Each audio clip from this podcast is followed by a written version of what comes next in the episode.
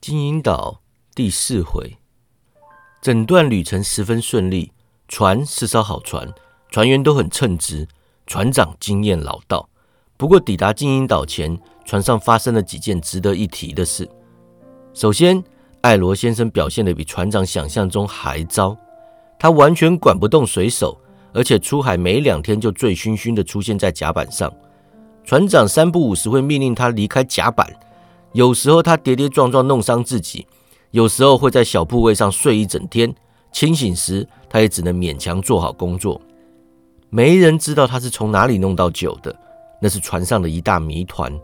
他不但是个没有用的干部，还对船员造成不好的影响。最后，在某个漆黑的夜晚，他失足坠海，再也没有人见过他。失去大副总得有人替补，帆兰长约伯·安德森是最适当的人选。他保有之前的头衔，充当大副的职务。屈劳尼随军出海过，懂得海事，天气好会帮忙守望。舵手以色列汉德斯经验老道，什么都能交给他办。船员都很喜欢席尔法，甚至愿意听他号令。他会跟所有人谈天，尽力帮助大家。他向来欢迎我进厨房。他说：“来跟约翰聊聊吧，霍金斯。我最欢迎的就是你了。”坐下来听我说，弗林特船长，我管我的鹦鹉叫弗林特船长。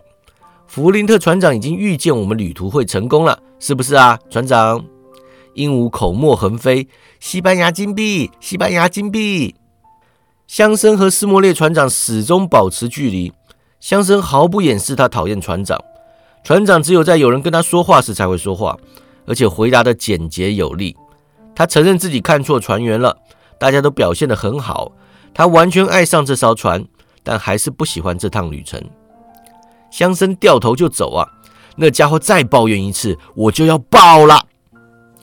船员待遇很好，大家都很满意。乡绅只要听说有人生日啊，马上就会分派烈酒给大家喝。船腰随时摆个装苹果的木桶，想吃的人就可以拿。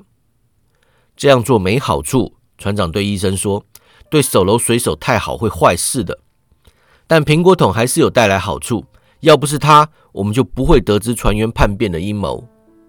那是航程的最后一天，估计当晚最迟午夜前，我们就会抵达金银岛。所有人都精神亢奋，冒险的第一部分即将结束。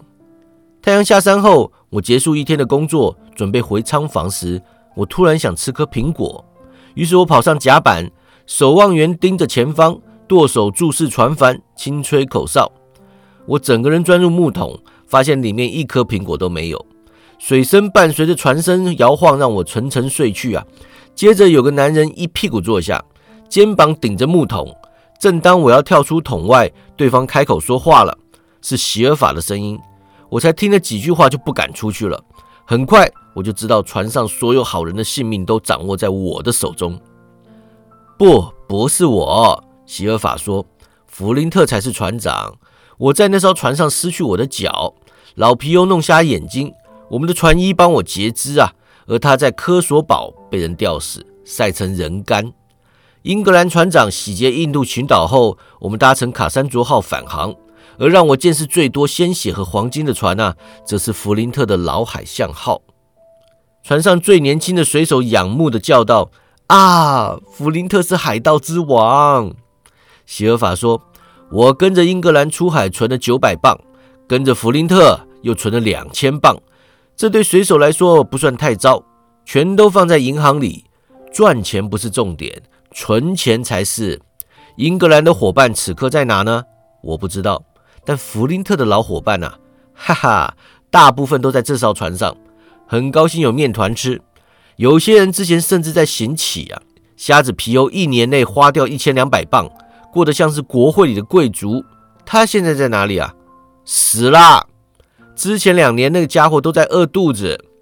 年轻的水手说：“啊，钱的用处不大，对蠢人来说不大。”席尔法说：“但你听好了，你很年轻，很聪明，我看到你第一眼就知道了，所以我当你是个男人一样跟你说话。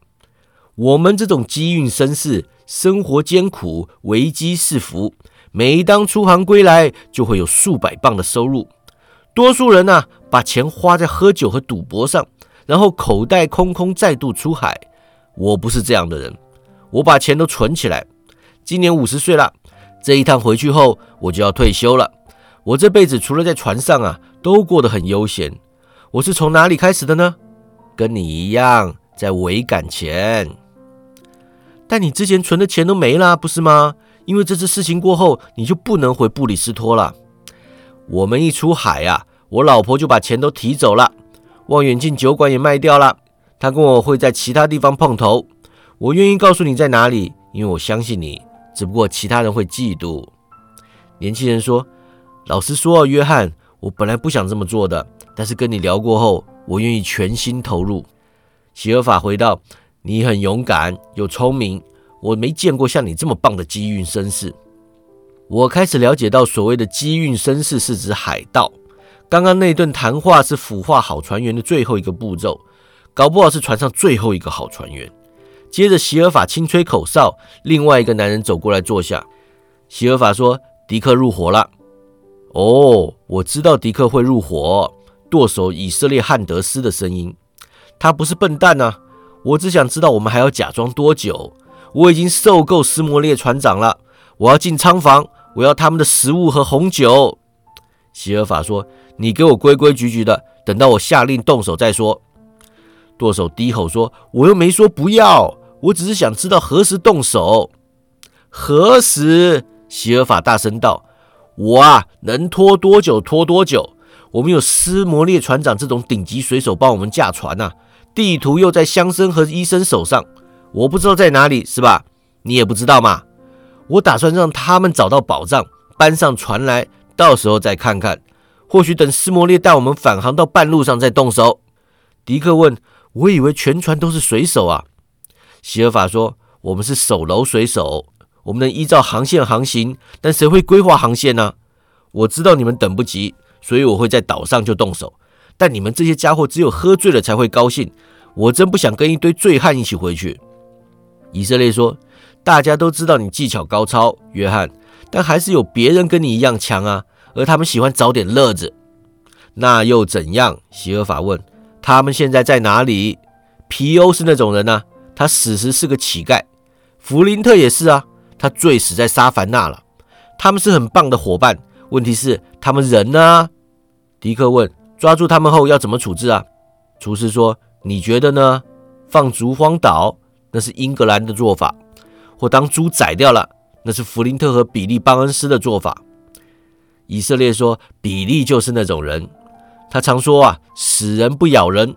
好吧，他现在也死了。”完全了解这话的真意了。希尔法说：“没错，我决定处死他们。好了，迪克，当个好孩子，帮我拿颗苹果来。”我吓得魂飞魄散呐！要不是脚软，我早就拔腿跑了。我听见迪克起身，接着汉德斯阻止他：“好，这时候吃什么苹果呀？约翰，来点兰姆酒吧。”希尔法说：“迪克，我信任你，钥匙在这里，去打一锅酒来。”迪克离开后，我听见以色列在厨师耳边小声说话，其他人都不愿意加入，这表示船上还有忠于船长的人。迪克回来了，三人就着小锅轮流喝酒。没过多久，我听见瞭望台上有人叫道：“陆地！”甲板上到处都是脚步声，众人涌出船舱和守楼啊！我趁乱溜出苹果桶，躲到前帆后面，绕向船尾，回到甲板上。刚好赶上杭特和利弗西医生。船的西南方出现两座矮丘，相距约莫两里。他们后方还有第三座更高的山丘，秋风笼罩在雾气之中。好啦，各位，船长问：“有人见过这座岛吗？”“我呀，先生。”希尔法说：“我跟一名商人到岛上打水过。”船长问：“下锚处在南面一座外岛后面？”“是，船长，人称骷髅岛。”那里曾有海盗聚集，北方的山丘叫做前围丘，往南是主围丘和后围丘，中间最高的主围丘又称望远镜丘，因为船下锚时会在那里放哨。船长拿出一张地图，看看这张图画的对不对？希尔法眼睛一亮啊，跟着神色失望，那不是藏宝图，而是用藏宝图重腾的副本，上面没有红叉叉。图画的很准，就是这里。基德船长的下毛处。我之前的伙伴是这么称呼他的。船长、乡绅和医生聚在后甲板交谈。我走到医生身旁，小声说道：“医生，听我说，带船长和乡绅去仓房，然后找个借口叫我下去。我有坏消息。”医生脸色一变，随即恢复正常。他说：“谢谢吉姆，这样就够了。”这好说的好像是他在问我问题。片刻过后，有人叫我下去船舱。抵达时，他们三人围着圆桌坐着，桌上摆了瓶西班牙红酒。祥生说：“好啦，霍金斯，有话就说吧。”我尽量简短的把席尔法等人的谈话内容说了一遍，没人打断我说话，他们从头到尾都盯着我看。医生说：“吉姆，坐嘛。”他们让我上桌，给我倒杯红酒，还塞把葡萄干在我手里。三人轮流向我敬酒。好吧，船长，乡绅说：“你对，我错了，我听从你的号令。”船长说：“我想到三或四个重点，如果屈劳尼先生允许，我就提出来讨论。”你是船长，有话直说。屈劳尼说：“首先，斯莫列先生说，我们必须继续下去，因为已经不能回头。如果我说要回头，他们立刻就会叛变。其次，我们还有时间，至少能撑到找到宝藏。第三，船上还有忠心的水手，冲突无法避免，我们必须掌握时机，在他们意想不到时出击。屈劳尼先生，我可以相信你带来的仆役吗？”乡绅说：“绝对可以。”船长算三个仆役，加上我们就是七个人，包括霍金斯。中心的水手呢？医生说，屈劳尼遇上席尔法之前找的人。不，乡绅说，汉德斯是其中之一。船长说，我们必须按兵不动，时刻警觉。我也很想大干一场，但总得先分清敌友。医生说，吉姆可以帮上忙，水手不会注意他，他的观察力很敏锐。乡绅道：“交给你啦，霍金斯。”我感到绝望无助啊！不管怎么说，全船二十六个人，只有七个是自己人，其中还有一个是小孩，所以是六个成年人对上十九个。待续。